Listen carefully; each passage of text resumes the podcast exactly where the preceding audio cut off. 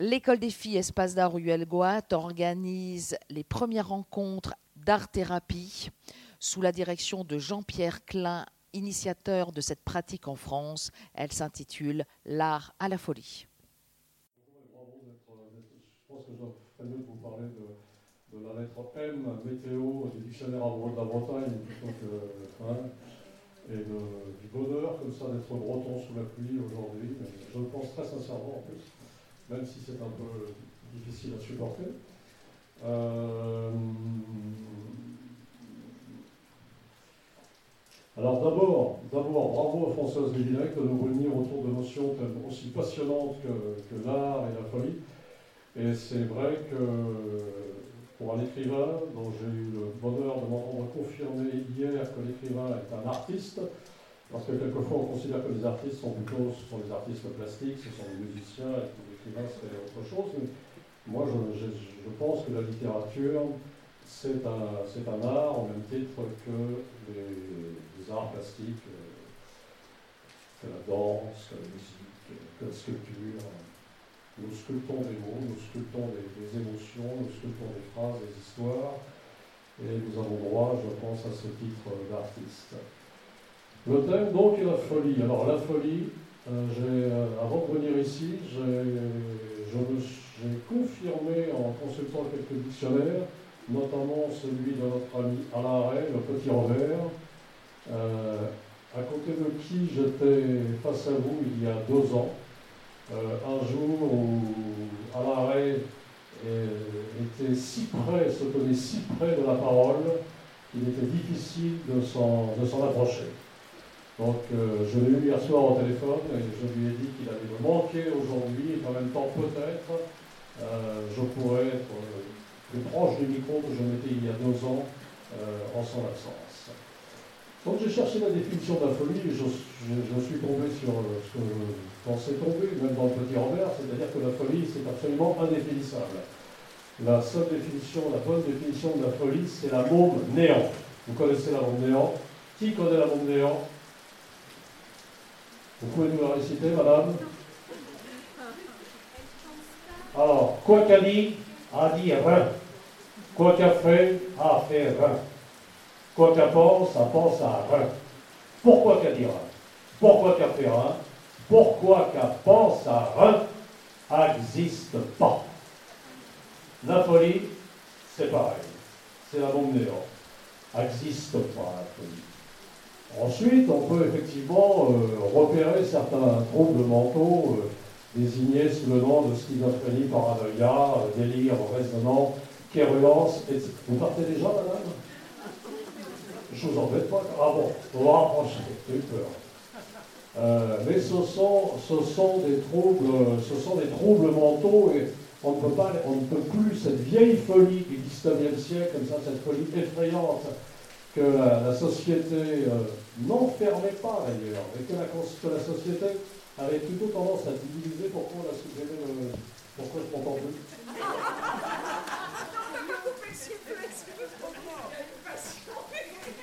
Parce que là, ah non, pas, on peut rien, pourquoi je comprends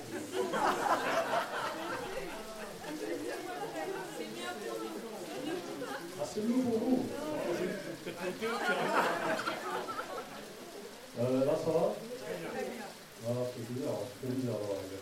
Alors, c'est vrai parce qu'en plus, le comportement de la société à l'égard de, la folie a énormément évolué. Autrefois, les fous faisaient partie de la vie des autres. Euh, on, enfermait, on enfermait moins la folie qu'on ne l'enferme aujourd'hui.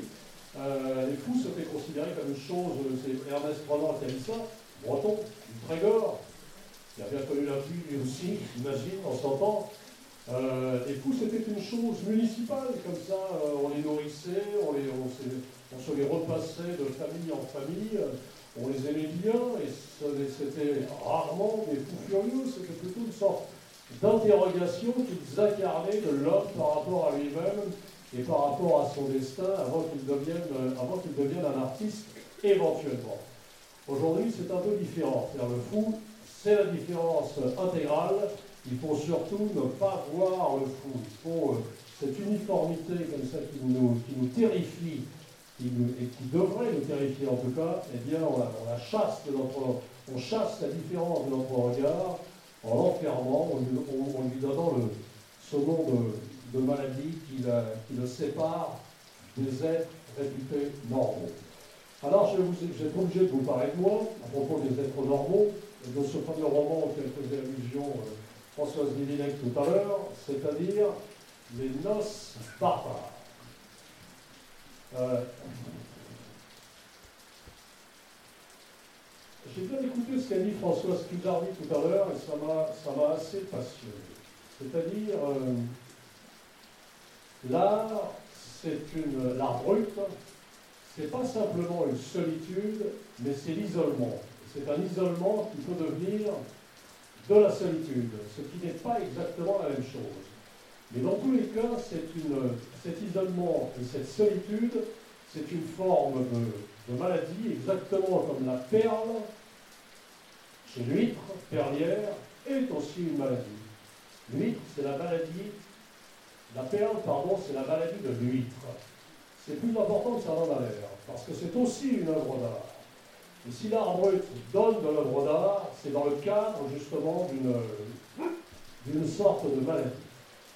Donc les noces barbares, ça raconte euh, l'histoire d'une jeune femme, d'un enfant, Ludovic, né du viol de sa mère par l'homme qu'elle aimait et par quelques ivrognes euh, de passage.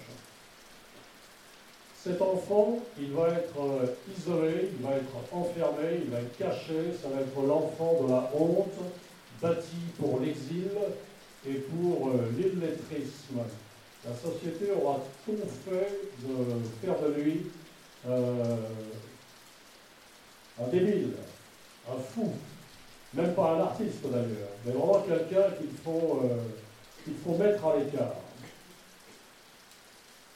Lorsqu'il tue sa mère à la fin du livre, je ne devrais pas le dire pour ceux d'entre vous qui ne l'ont pas lu, lorsqu'il tue sa mère à la fin du livre, c'est peut-être son œuvre d'art à ce moment-là. C'est un cri d'amour démesuré qu'il pousse à ce moment-là. Il appelle sa mère maman pour la première et pour la dernière fois, et en même temps, il la tue. Et il meurt avec elle. Je pense qu'il meurt, je n'en suis pas tout à fait sûr. En tout cas, il part avec elle, avec le corps de sa mère sous bras, à travers, à travers l'océan. Alors on m'a régulièrement posé la question, pourquoi avoir écrit un livre pareil, et pas plus tard qu'hier soir, Françoise Divilec, vous allez voir que je vais rejoindre la, question de l'arbre tout à l'heure, Françoise Divilec m'a demandé, mais pourquoi tu as écrit un truc pareil? Quand on a affaire à un artiste et à ce qu'il a fait, généralement on ne voit aucune relation entre, entre l'œuvre et l'artiste. On se dit, je le connais, euh, c'est absolument impossible qu'il ait pondu une horreur pareille, ou qu'il ait pu faire un truc pareil. Il c'est pas possible. Il n'y a aucune passerelle entre l'œuvre et l'artiste. Et pour l'artiste lui-même, d'ailleurs, il est très difficile de comprendre quel a été son cheminement pour arriver à l'œuvre qu'il a échafaudée. S'agissant des notes barbares, j'ai d'abord eu une première réponse qui me paraissait claire. Je savais mécaniquement comment j'en étais arrivé à me mettre à la table de travail pour, euh, pour imaginer ce roman. Euh, j'ai été emmené par un ami dentiste au cœur d'une forêt normande dont j'ai oublié le nom, dans une résidence privée dont j'ai oublié le nom, euh, où vivaient à longueur d'année des enfants isolés du reste du monde. Ces enfants n'étaient pas tout à fait des enfants. C'était des gens comme vous et moi qui avaient des âges différents. Et en fait, ce n'étaient pas des enfants du tout. On ne les trouvait pas, les premiers avaient euh, été majeurs. Et ensuite, eh ils avaient 60, 70 ans, 40, 50 ans. Et si on les appelait des, des enfants, c'est qu'ils étaient, euh, étaient affectés d'une débilité légère que la médecine avait toutes les peines du monde à, à classer sous un, voilà, sous, sous un nom particulier. Donc on les appelait des enfants. Ces enfants avaient pour caractéristique d'être dangereux pour eux-mêmes. C'est-à-dire si on les, si on les laissait, si on les livrait à eux-mêmes sur la place publique, ils traversaient en dehors des clous, ils se faisaient renverser par les camions, euh, ils se faisaient agresser par n'importe qui. C'était absolument pas violent. Donc on les isolait dans ces, dans ces lieux protégés. J'avais été frappé par une chose, c'est que tous étaient des artistes. Ils sont venus vers moi avec énormément d'affection, comme le Petit Prince allait vers la rose ou vers, euh, voilà, vers, des, vers les objets, les fameux objets inanimés dont on pense qu'ils ont éventuellement une âme. Ils volaient vers moi et ils m'ont montré ce qu'ils avaient fait, ce qu'ils avaient dessiné, ce qu'ils avaient peint. Et je trouvais cela parfois très très beau. Et je suis certain aujourd'hui que j'avais affaire à de l'art brut. En tout cas de l'art enfantin, de l'art. Hein, cet, art euh, qui n'a pas forcément besoin d'être vu par l'autre, mais comme le disait encore François Scusardi tout à l'heure, cet art qui de toute manière est regardé par le public intérieur, j'aime énormément cette expression, que chacun d'entre nous contient. Euh, aucun écrivain ne peut écrire sans avoir le sentiment qu'un immense public intérieur est témoin de ce qu'il est en train de, livrer au monde. Et je suis ressorti de cet établissement le soir. Alors mon copain qui m'a amené là était le dentiste de ses enfants. Donc pendant qu'il les soignait, moi je me mêlais à ces enfants et je devenais un enfant comme eux. Et lorsqu'on m'a ramené le soir, que j'ai pu me séparer d'eux, je me suis senti infiniment coupable euh, de les quitter, euh, de retourner vers cette espèce de, de vie libre dont on les avait isolés. Euh, et j'ai commencé à me demander qui ils étaient et comment des familles pouvaient être amenées à les placer dans, des lieux pareils. Et euh, rapidement, j'ai pensé justement à une mère qui est incapable d'aimer sa progéniture et qui, euh, qui place le fils qu'elle a eu d'un viol dans un lieu, dans un lieu pareil, parce qu'elle en a les moyens financiers. C'est le thème des notes barbares. Ça, c'était ma première explication, l'origine de ce livre. Et euh, par la suite, j'ai mis des années à, trouver donc les trois origines de ce livre, car il y en a trois. J'ai trouvé les deux autres origines. Il y en a peut-être une quatrième que je n'ai pas encore trouvée. La, deuxième origine, c'est que j'ai eu dans ma famille, j'ai eu un enfant comme ça qui était un, un artiste brut. Euh, c'était un autiste, un cousin, un de mes cousins, un enfant euh, donc euh, extrêmement particulier, qui chantonnait derrière les autres, et qui remuait des morceaux de ficelle, extrêmement affectueux, gentil, qui vous écoutait quand on lui parlait. Il aurait été tout à fait à sa place d'ailleurs dans cette, dans cette espèce de résidence privée dont je vous parlais tout à l'heure. Euh, et, un jour, un jour le 1er janvier, je suis à table avec ses frères et lui la petite table. Dans les familles, vous savez, la petite table pour les enfants, c'est les, grands sont pour la fête entre eux.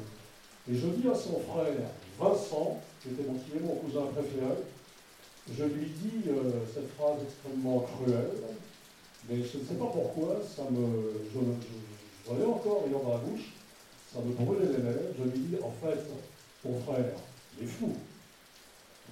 Il m'a regardé avec énormément, les enfants sont cruels, il m'a regardé avec un mépris, mais alors total, il devait avoir le même âge que moi, c'est-à-dire, je ne sais pas, 8 ans, 9 ans, il me dit absolument pas. Bernard, il s'appelle Bernard, Bernard est dans son monde à lui. C'est une phrase absolument superbe. Je n'en ai jamais oublié cette phrase. Bernard est dans son monde à lui. En fait, celui qu'on appelle un fou, qu'on appelle un débile, est dans son monde à lui. Chacun d'entre nous est dans son monde à lui, l'artiste est dans son monde à lui, et nous essayons de faire, désespérément, de faire, ou pas désespérément du tout d'ailleurs, de faire coïncider nos mondes. Et j'en arrive, j'en arrive à, la brute, parce que, comme je le disais hier soir au dîner euh, partagé avec Françoise Divinet, Jean-Pierre Klein, quelques autres, et Bénédicte, passionnante tout à l'heure, euh, j'ai lu, lu un texte d'un auteur britannique sur la brute qui m'a enchanté et je voudrais vous en faire profiter, si vous êtes d'accord. Merci beaucoup. Tout à l'heure, si vous n'êtes pas d'accord, écoutez.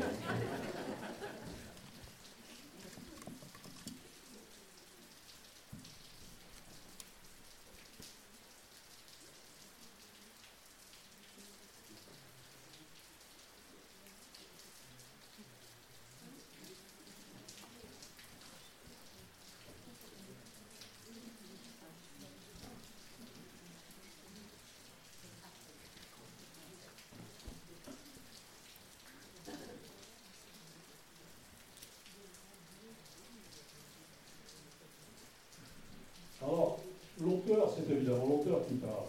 Vous connaissez les écrivains. L'auteur, c'est que les écrivains s'expriment toujours par la voix de leur personnage, à qui ils prêtent toutes sortes de sentiments particuliers pour éviter d'avoir à se mettre en avant et à, rougir de ce qu'ils sont en train de dire.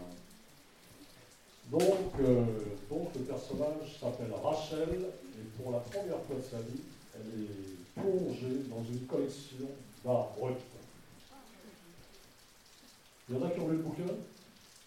Non, c'est C'est tant mieux d'ailleurs. Ah. C'était la première fois que Rachel rencontrait ce terme, mais son attention fut attirée par les affiches de la façade qui représentaient des animaux bizarres et des paysages grotesques aux couleurs magnétiques. Elle s'aventura dans l'exposition après avoir tendu l'argent du billet et pris un dépliant où le conservateur avait rédigé la note suivante.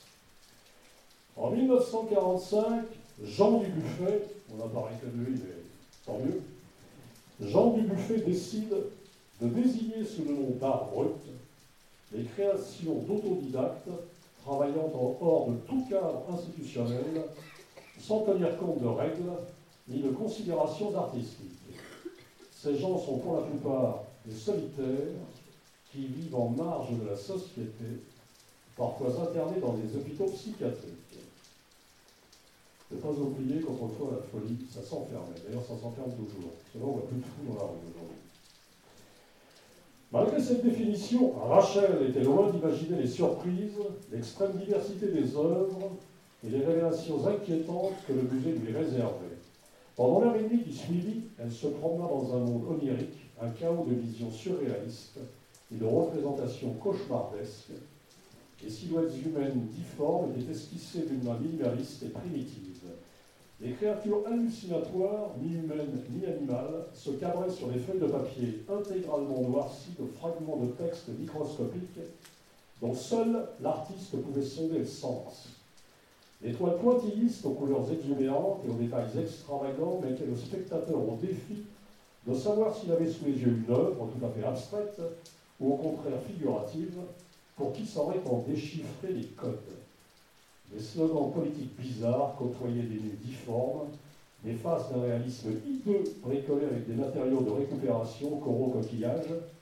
Une sculpture terrifiante de tête d'animal était ainsi dotée de vrais crons noircis et d'une corde acérée, visiblement meurtrière, en haut de son muf allongé. Il y avait un artiste dont l'œuvre consistait exclusivement en lettres de réclamation et de contentieux écrites sur de grandes feuilles de papier sans marge, en pâte de mouche têtue, les mots se chevauchant et s'étouffant les uns les autres, jusqu'à créer, disait le catalogue, une impression de logorée graphique. Il devait y avoir des visiteurs pour qui ces productions sentaient la camisole de force. Pour Rachel, au contraire, elles étaient tout aussi logiques et sensées que ce qu'elle avait vu au cours des quatre derniers mois. Elle se sentit profondément chez elle d'emblée. Le musée abritait une collection permanente, mais il y avait aussi une exposition temporaire dans la partie arrière du bâtiment. Cet espace était consacré pour l'heure au vestiaire d'un artiste barcelonais, barcelonais pardon, nommé Joseph Baquet. Baquet avait passé sa jeunesse nomade entre Marseille, Düsseldorf et la Vénois, où il sculptait des pierres tombales, entre autres choses, mais il était rentré à Barcelone en 1928 pour y exercer durant les 40 ans qui lui restaient à vivre le métier d'agent de la circulation. Pendant cette période, on savait qu'il faisait des dessins dont certains étaient recherchés. Je ne vais pas vous lire tout le bouquin, je vous. Mais euh, je trouve ça passionnant, moi, personnellement. Euh, dont certains étaient recherchés par les collectionneurs, quoique modestes jusqu'à l'excès. Il refusa de les vendre. Cependant, personne ne mesura sa productivité jusqu'à sa mort en 1967, où sa famille découvrit 1500 dessins de tout format et de toute forme, presque tous représentaient des animaux fabuleux ou semi-fabuleux, rendus en couleur vive et d'un façon rudimentaire, avec un souci du détail qui confinait à l'obsession. Il avait peint des dragons, des lézards, des créatures mi-chevaux, mi-flamands, des serpents de mer, des tortues, des poissons, le regard hanté par la tristesse, tous, tant qu'ils étaient. Il avait peint de drôles d'insectes, des scarabées aux ailes de papillons, des mille pattes aux lèvres rouges, rouges et hippies, découvrant, découvrant leurs dandines, et puis il avait peint des araignées, etc., etc. Ce n'est pas écrit dans le texte, etc., etc. Ça pourrait. Euh, alors Rachel, Rachel nous dit quoi Pour Rachel, ses œuvres lui apparaissaient comme de purs cris d'angoisse.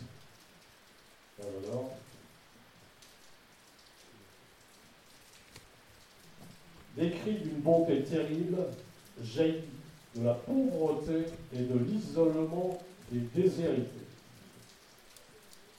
Je trouvais ça formidable parce que euh, ça veut dire que brut ou pas brut, là, c'est évidemment le lien au monde de l'homme seul, ou qui se croit seul, et qui, dans sa solitude, tente de rejoindre le monde. Et j'en reviens aux noces barbares, je vous avais dit trois origines de ce livre. La première, lorsque ma visite euh, à la résidence privée en, pleine Normandie. La seconde, ce cousin autiste, comme ça, cette extrême culpabilité que j'avais ressentie après avoir dit qu'il était fou à son, à son frère Vincent. Quant à la troisième, euh, je l'ai découverte récemment en constatant que moi-même, j'avais été repéré par la société, notamment par la société familiale, comme quelqu'un de bizarre, de différent, et d'une solitude euh, qui méritait d'être soigné. Donc une sorte d'artiste brutal. Euh, lorsque j'étais enfant, j'aimais pousser des cris. Et ces fameux cris inarticulés qui peuvent inquiéter le milieu environnant. Alors ça n'inquiétait pas ma mère, qui me trouvait extrêmement drôle, quels que soient les que je puisse pousser, mais en revanche, mon père, euh, ça dérangeait fortement. Mon père ne m'aimait pas beaucoup. Alors il n'allait pas jusqu'à dire que j'étais fou, comme j'avais pu le dire de Bernard à son frère Vincent, mais il disait ce n'est pas normal qu'il pousse des cris. Et euh, les enfants écoutent aux portes, vous le savez. Donc euh, j'avais entendu, j'avais surpris une conversation entre ma mère et mon père, j'en ai même surpris plusieurs, et mon père ne cessait de répéter à ma mère, je t'assure, ça n'est pas normal, cris qui poussent, il faut qu'il voit quelqu'un. Qu'est-ce que ça veut dire voir quelqu'un? J'ai donc vu quelqu'un, et les hommes étant extrêmement lâches, euh, c'est ma mère qui m'a emmené voir ce quelqu'un. Et sur le trajet, comme ça, du cabinet médical, eh j'ai posé la question. Je savais, je savais que j'allais voir quelqu'un. Que j'avais entendu mes parents parler de moi. Et je suis dit, non, maman, on va voir qui dit, on va voir, on va voir un médecin. On va voir un dentiste, maman Non, non. On ne va pas voir un dentiste. Mais où est-ce que j'ai mal Je mal nulle part. Non, mais c'est quelqu'un, c'est un, une espèce de médecin. C'est une espèce de médecin qui va te parler. Ah, il va me parler de quoi? Je ne sais pas, mon chéri. Mon biquet, ma mère m'a fait Je ne sais pas, mon biquet. Nous le saurons quand il t'aura parlé. Donc, elle n'en savait rien. J'allais voir une espèce de psy, j'en sais rien, un psychiatre, un psychanalyste, j'en ai, ai aucune idée. Comme j'étais quand même un petit malin, j'avais apporté avec moi les poèmes que mon père déchirait régulièrement, que j'écrivais, et les caricatures que je faisais de mes professeurs, qui m'avaient valu d'être renvoyé du lycée Buffon. Je ne sais pas pourquoi, je les ai, parce qu'ils étaient bien foutus. Donc les profs étaient extrêmement ressemblants sur les caricatures. C'était de la quand. Et donc j'avais dit, je dirais, ils auraient été moins ressemblants, je pense que j'aurais fait une scolarité beaucoup plus harmonieuse. J'avais apporté tout ça avec moi en douce. Donc euh, j'arrive face au médecin, bon petit garçon, comme ça, assis dans mon fauteuil à côté de ma mère, qui essaye d'expliquer au, médecin pourquoi, ou quelqu'un, pourquoi nous sommes là. Elle n'y arrive pas. Elle lui dit, écoutez, c'est mon mari qui a, voilà, et puis devant moi, elle est extrêmement gênée. Et le médecin lui dit, écoutez, le mieux, madame, le tout le psy, on va dire le psy. Le psy lui dit, le mieux, madame, c'est que vous passiez à côté pendant que je parle avec votre fils. Votre rôle se limitera au paiement de la consultation. Franchement, c'est du son pas gêné, parce que ça, ça, se paye de, rendre sa raison à l'enfant. Et euh, me voilà face au truc, je me reviens au psy, je m'en souviens comme si c'était hier, j'avais quoi J'avais 12 ans, 12 ans à l'époque. Et il me dit alors, qu'est-ce qui t'amène Il dit, ben voilà, j'aime bien imiter les autres, j'adore imiter les autres, et je pousse des cris qui dérangent mon père. Il me dit, est-ce que tu veux bien les pousser pour moi? Volontiers, c'était plus un public intérieur.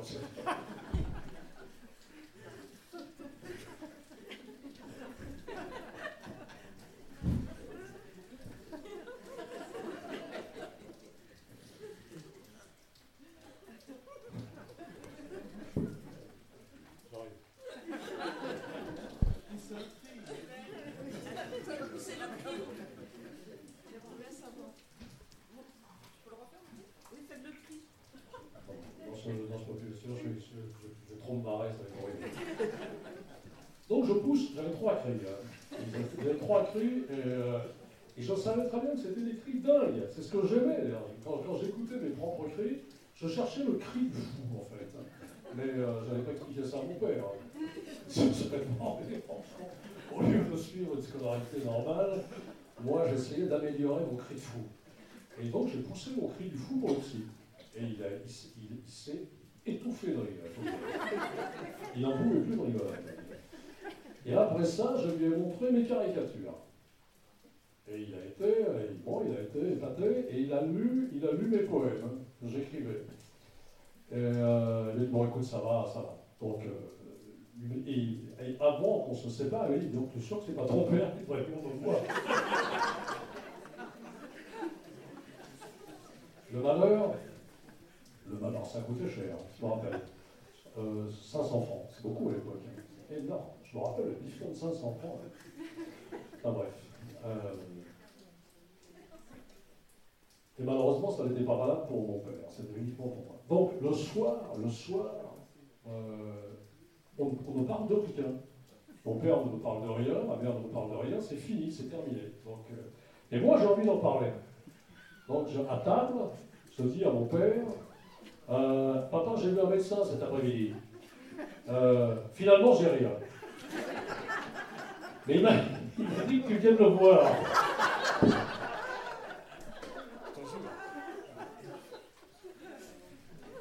Euh, alors là, ça s'est très mal passé. Déjà que mon père n'avait pas des masses, mais euh, il, n'a rien répondu, il est devenu extrêmement.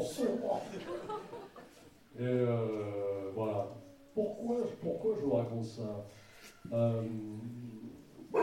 Parce que, parce que,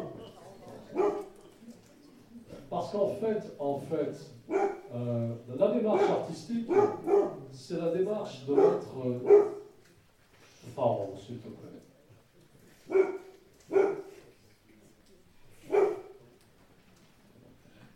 Non, mais c'est pas grave. La démarche artistique, c'est la démarche évidemment de quelqu'un de différent qui cherche à se faire, qui cherche à se faire aimer. Euh, je ne pouvais pas, je ne pouvais pas après ça ne, pas, ne pas devenir un écrivain. Déjà, j'avais tendance à devenir, je dessinais, j'écrivais des poèmes, euh, j'avais besoin d'attirer l'attention sur moi. Probablement de me faire aimer par mon père, mais de me faire aimer tout court parce que, parce que j'étais quelqu'un d'un petit peu différent des autres. Mais nous sommes tous différents les, uns des autres. Et, nous avons tous besoin de faire accepter cette euh, différence par le milieu dit normal, qui n'est absolument pas, puisque ce milieu dit normal se décompose euh, en montant d'êtres euh, différents que nous sommes tous les uns par rapport aux autres. par la suite, j'ai utilisé, de même que j'essayais d'améliorer mon cri de fou, j'ai parfaitement compris tout de même qu'il y avait que cette différence qui sommeillait en moi était peut-être ce qui pouvait constituer un atout dans ma vie, euh, vie d'écrivain. Alors sinon une folie, mais en tout cas à coup sûr une spécificité, que c'est dans cette spécificité euh, qu'il y avait euh, le ferment, le germe d'une œuvre d'art. Et plus j'avance en écriture, euh, plus je suis sûr que c'est dans ce terreau-là que, je dois, que je dois chercher pour faire émerger quelque chose d'intéressant et d'éventuellement intéressant pour, euh, pour les autres et pour un public. Euh, il n'y a pas d'œuvre d'art sans folie, on dira un brin de folie ou un grain de folie, sans folie tout court, c'est-à-dire sans la conscience d'une absurdité aiguë des choses.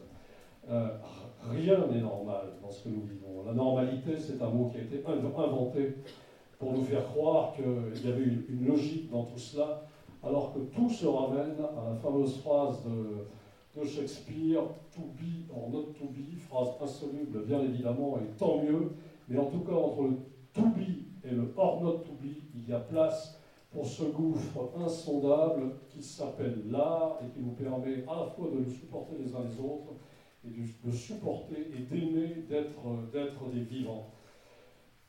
Lorsqu'un écrivain euh, échafaude son œuvre, euh, il n'a de cesse qu'il ne devienne fou en l'écrivant.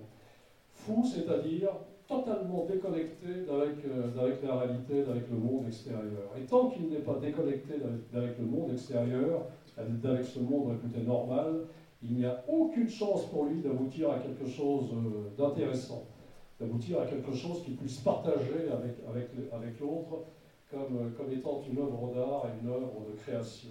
Donc il se donne les moyens de devenir fou. L'œuvre lui donne les moyens de devenir fou. S'il est totalement sincère avec elle. D'ailleurs, c'est extrêmement long, je parle du roman. C'est extrêmement long d'écrire un roman. C'est jour après jour, il y, a des, il y, a des, mois entiers pendant lesquels il ne se passe rien, c'est du gratouillage quotidien, où la page blanche, euh, ok, fait semblant de vous accorder l'hospitalité, mais en fait, ce que vous écrivez n'a absolument aucun intérêt, vous en êtes conscient, vous pouvez le, le montrer à personne, jusqu'au jour, jusqu'au jour où quelques mots vous donnent accès à un monde différent de celui dans lequel vous évoluez. Et à partir de cet instant-là, euh, vous devenez vraiment l'écrivain, l'écrivain d'une œuvre. Et vous avez besoin d'y retourner. Et en ayant besoin d'y retourner, vous commencez à y consacrer énormément de temps. Ce temps, évidemment, vous le prenez sur le temps de la vie, de la vie ordinaire, de la vie quotidienne. Et plus vous accordez de temps à la page blanche, plus vous lui en accordez. Et vous commencez à vous fatiguer. Et cette fatigue, c'est une fatigue qui est en fait une fatigue porteuse de suite. Il est indispensable de s'épuiser à la tâche. Vous dormez de moins en moins bien, de moins, de plus d'un sommeil de plus en plus court et d'une manière de plus en plus hantée parce que vous êtes en train d'écrire. Jusqu'au moment où vous avez totalement euh, chassé euh, l'existence qui est devenu, qui est devenu ce qu'était l'œuvre d'art pour vous avant que vous commenciez à vous y intéresser. C'est-à-dire, c'est devenu un monde artificiel, inaccessible. Euh, un roman s'écrit quand la vie extérieure devient inaccessible pour, euh, pour l'auteur. Vous vous saoulez d'écriture, vous vous surmenez, et surtout, vous avez à cœur de ne jamais vous dégriser de cette sensation d'ivresse que vous apporte, et de doute, d'ivresse et de doute, que vous apporte le travail de, ce travail d'écriture. Ça revient à devenir soi-même un artiste brutal, un artiste comme ça qui rejoint les, sources d'une sensibilité euh, première, primitive, d'une humanité complètement hors d'âge, euh, qui ne sait plus si elle fait partie d'un siècle ou d'un autre, même si bien entendu euh, l'esprit ne peut pas s'empêcher d'intégrer tout ce qu'il est en train de, vivre et le monde duquel il, est issu, mais en tout cas, il est dans un parfait état de virginité qui rend son œuvre innocente.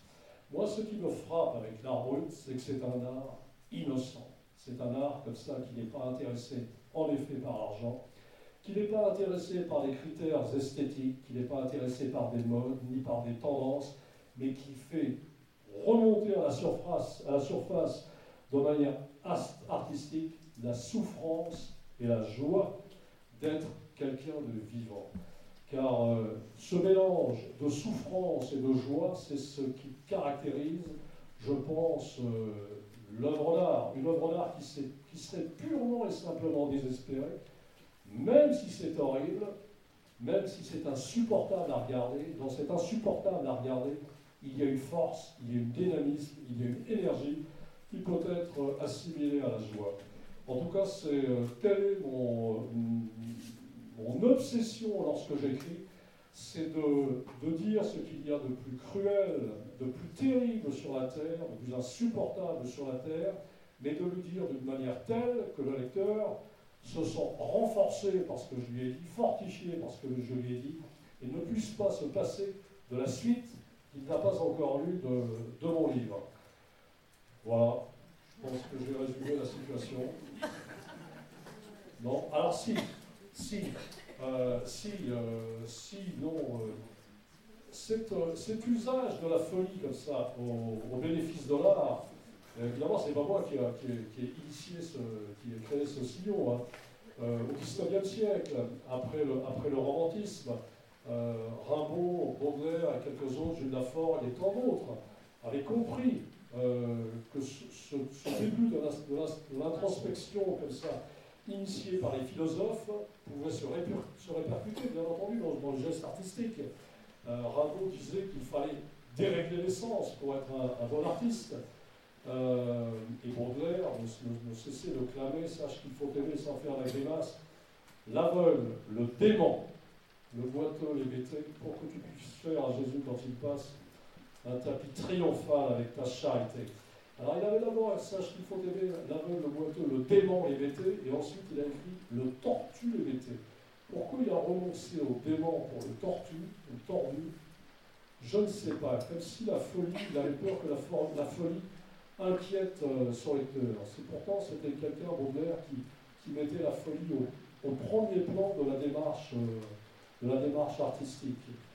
Il est devenu, c'est pas qu'il est devenu fou, c'est qu'il a été frappé par un AVC à la fin de sa vie mais la dernière phrase qui lui restait en bouche, après son AVC, c'était Ayez pitié, mon Dieu, des folles et des fous. Et ça, c'est quand même extrêmement beau, c'est Ayez pitié de moi. C'est extraordinaire. Chaque fois qu'on s'adressait à Baudelaire, à la fin, il répondait ça Ayez pitié des folles et des fous. Donc, de la folie considérée comme, euh, comme une des portes de l'art et du geste artistique. Si vous avez des questions à poser, n'hésitez pas. Merci. Euh...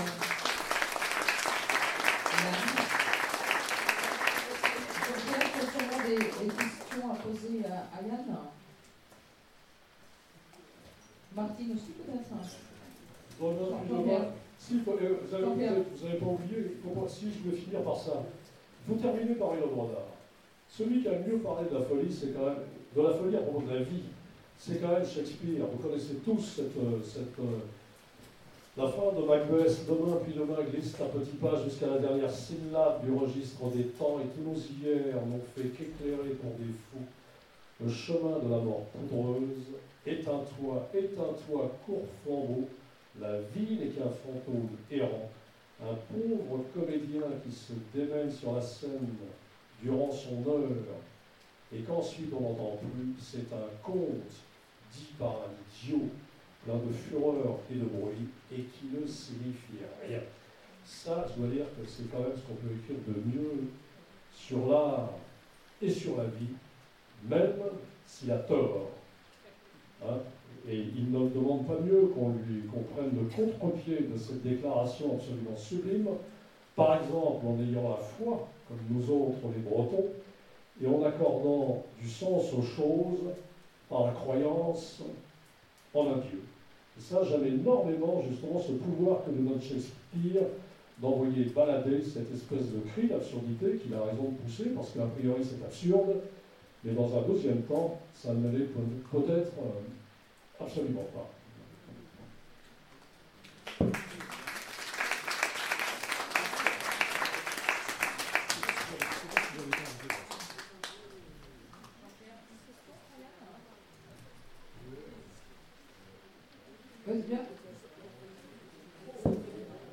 C'est pas sympa, j'aimerais bien répondre au moins à une question.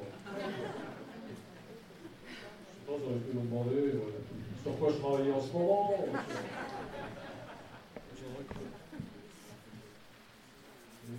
C'était vous qui disiez euh, la folie, ça me plaît, il faut faire les voyages en folie. Mais euh, il y a plusieurs façons. Euh, il y a plusieurs façons. Oui. Ah, il ne marche pas. On l'a diminué. Ah, on l'a diminué. Euh, si on t'entend, on va. Oui, toi, mais les autres peut-être pas. Et alors, euh, donc. Ah, euh, voilà. Euh, oui, la seule question que nous ayons à résoudre, ou tenter de résoudre, c'est qu'est-ce qu'on fait de tout ce qui est cruel et insupportable?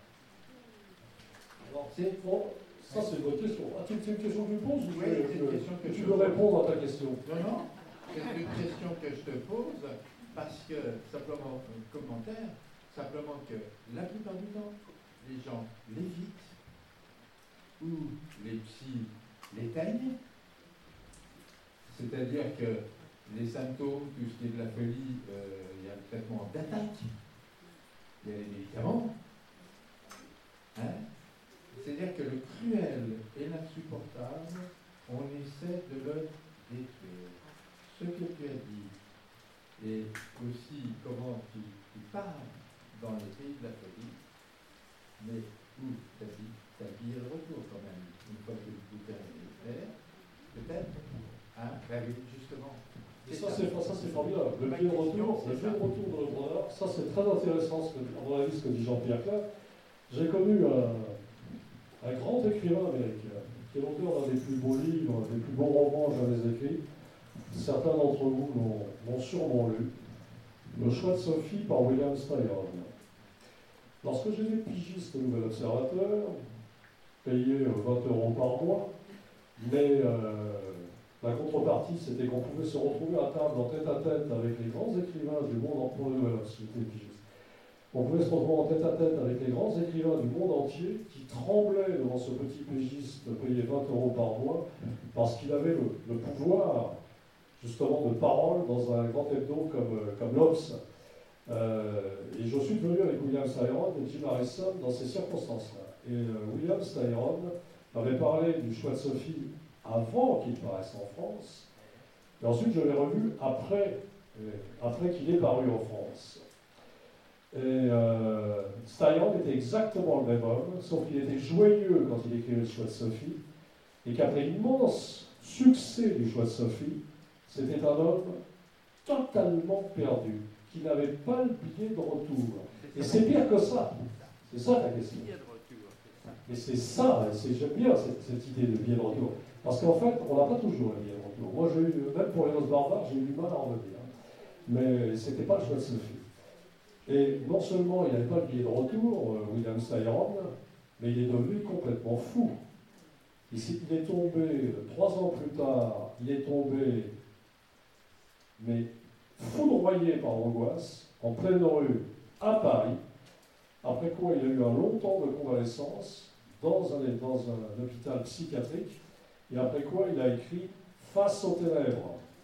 Et il, a, révélé dans quel état de solitude extrême et pathologique il s'est trouvé euh, détruit par le point final mis euh, au choix de Sophie.